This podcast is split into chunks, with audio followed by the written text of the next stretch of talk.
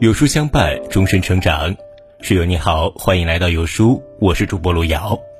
今天跟大家分享的文章叫做《最好的四十岁，在矛盾中学会选择》，一起来听。人生四十，半生已过。孔子云：“四十不惑。”但是当四十的这道门槛真正摆在我们面前时，才发现四十既难且惑。有生活的一地鸡毛，有工作的不上不下，有身体的日渐滑坡，有未来的迷雾重重。但正如梁实秋所说的，中年的妙趣在于相当的认识人生，认识自己。人到中年，不应被生活的暴击所击倒，也不应因世俗而迷失。面对人生中的种种矛盾，不是逃避，而是要学会选择。选择对了，人生自然也就顺了。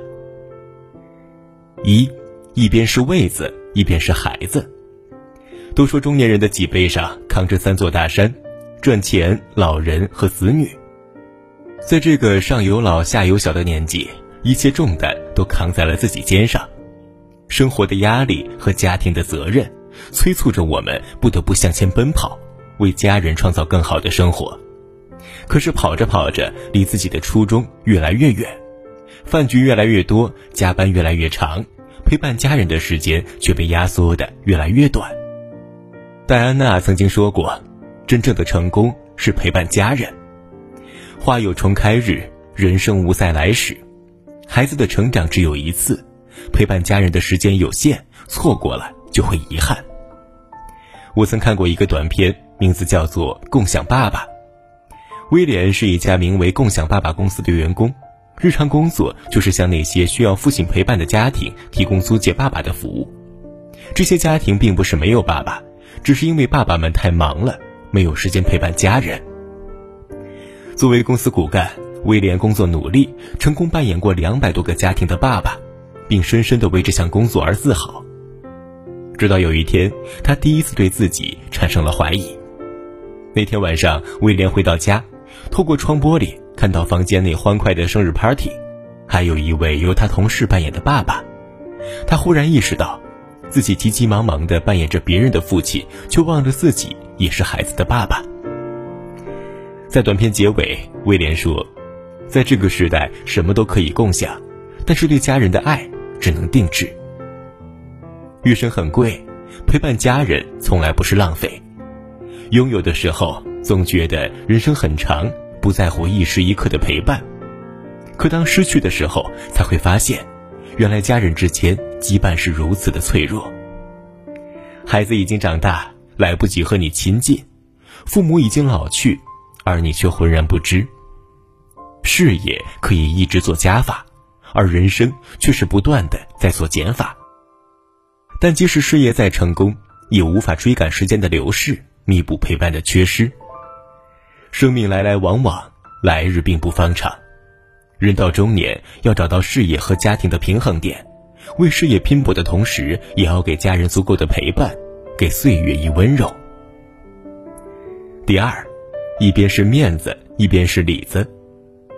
中年人大抵都有两副面孔，人前戴着面具，八面玲珑，人后卸去伪装，回归孤独。姜文曾说过，中年是个卖笑的年纪。他们把自己活成了一张面子，不断向外建立关系，把一面之缘称作朋友，把一杯之交当作人脉。可是走着走着，就发现，你口中的兄弟已经忘了你的样子，你也早已记不起朋友圈里的好朋友的名字。一项心理学研究证明，人的一生交往的朋友个数是有极限的，彼此有模糊的印象并无实质往来的是六十个。双方熟悉、偶有交流的是三十个，知根知底的真正朋友只有十个。也就是说，我们花费大量时间建立起来的人脉，大部分都是无效人脉。终其一生，我们遇到的人有很多，但是能够称为知己的好友，却只有凤毛麟角。与其让自己被所谓的社交面子所绑架，不如狠狠心断舍离，留下那些真正可以和你交心的里子。在明代的吴中四君子中，唐伯虎是最爱社交的一个，而文征明是最宅的一个。不同于唐伯虎风流旷达、交友无数，文征明是个不太喜欢社交的人。有一次，宁王朱宸濠在苏州广招人才，唐伯虎劝文征明与他同去，而文征明却甘愿淡泊自守，不愿前往。可结果呢？唐伯虎四处结交，呼朋唤友，却在科考时被人陷害，锒铛入狱。成为门客后，因为宁王造反，反被牵连。曾经那些与他称兄道弟的朋友，也在唐家没落后，对他避之唯恐不及。而文征明要么不交友，要么就用心交友。他的朋友虽不多，可都是名声斐然的人物，比如唐伯虎、祝枝山、徐祯卿、蔡羽、汤真。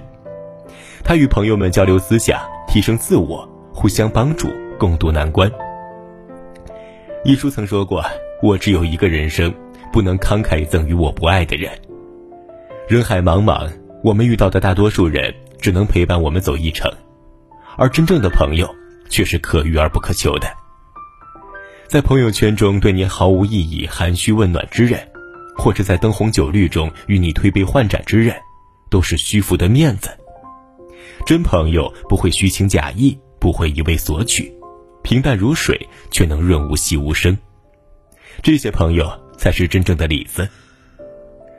葛洪说：“详交者不失人，而泛交者多后悔。”朋友在质不在量，舍弃了虚无缥缈的面子，才能赢得最为珍贵的里子。第三，一边是保密，一边是拼命。一志中说：“人之生也，以中年为界。”中年以前，储乎日增者也；中年以后，血气日衰，形容日脆。四十岁以前，总是觉得自己有无穷的精力，可以肆无忌惮的任意挥霍；可四十一过，无力感随之而来，身体机能逐渐老化，健康也逐渐下坡。不过，对于中年人来说，这似乎是逃不开的宿命。中年一到，赚钱成了逃避不开的责任。而付出的代价就是身体，于是保温杯里泡枸杞成了中年人标配。他们一边喝着保温杯里的枸杞养生，一边东奔西跑的忙碌，为了赚钱透支着身体健康，再用赚来的钱养生，长此以往形成恶性循环。斯宾诺莎曾经说过：“保持健康是做人的责任。”对于这句话，我深以为然。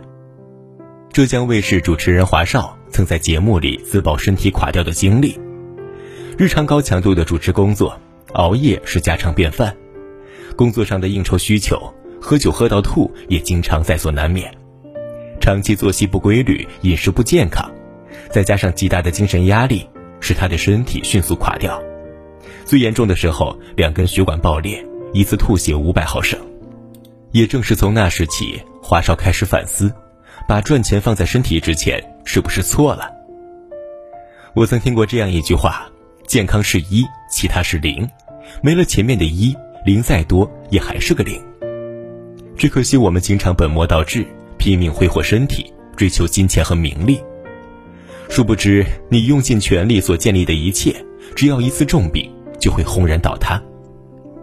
中年人的健康是一种责任，拥有健康，才有继续奋斗的资本。和享受生活的保障。请记住，人生不是一段短跑，而是一场马拉松。别让自己在中途倒下，累的时候千万别硬撑，慢下来，歇歇脚，懂得为身体蓄力，才能在下半场持续发力。第四，一边是养老，一边是怕老。郁达夫写过一句诗：“生死中年两不堪，生非容易，死非甘。”年轻时，我们都做着退休养老梦，希望早日实现种花养鸟、环游世界的梦想。可是，当这一天真的逼近的时候，变老这个事实又毫无保留地展现在我们面前。于是，担心、焦虑又成了中年人的常态。担心老无所依，担心被人嫌弃，担心钱还没存够。但其实，衰老是生命链条从起点到终点的自然过渡。与其纠结最终结果，不如认真的过好当下的每一天。看少年说时，一位老人使我印象深刻。他的外孙子在高台上喊话：“姥姥，你已经七十多岁了，不年轻了，能不能让我们省点心，别再出去工作了？”姥姥问：“你觉得七十岁的人应该做什么呀？”他说：“带娃、遛弯、搓麻将、跳广场舞。”姥姥却说：“有些老年人是这样的，但那不是我的生活。我希望我能有我的人生价值。”一个人的衰老从来不是年龄的增长，而是心态上的消极。梁实秋说：“四十岁只是人生开始，人生不是狭窄逼仄的幽暗森林。”而是越走越宽的广阔大道。黄宗江在《梨园三记》中这样写道：“人寿四十，当如日中天；前世为师，前程似锦。”认真生活的人，何惧老之将至呢？在变老的路上好好生活，不为未来忧愁，亦不能错过当下的每一刻。不乱于心，不困于情，不畏将来，不念过往，把前路铺好了，后面的路。自然不会差的。行走半生，一晃中年，责任和压力接踵而至，浮华和喧嚣此起彼伏，而我们就处于各种矛盾的终点。其实，人生的每一个阶段都会遇到各种问题，关键在于你该如何选择。选择对于你来说重要的事情，就不会因为选错而徒留遗憾；选择对于你来说正确的路，就不会因为迷茫而失去方向。往后余生，愿你拿得起也放得下，扛得住又放得开。点个再看吧，愿你能勇敢的面对生命中的狂风骤雨，也能在自己的小院淡然的开出一朵小花。朋友们，我们共勉。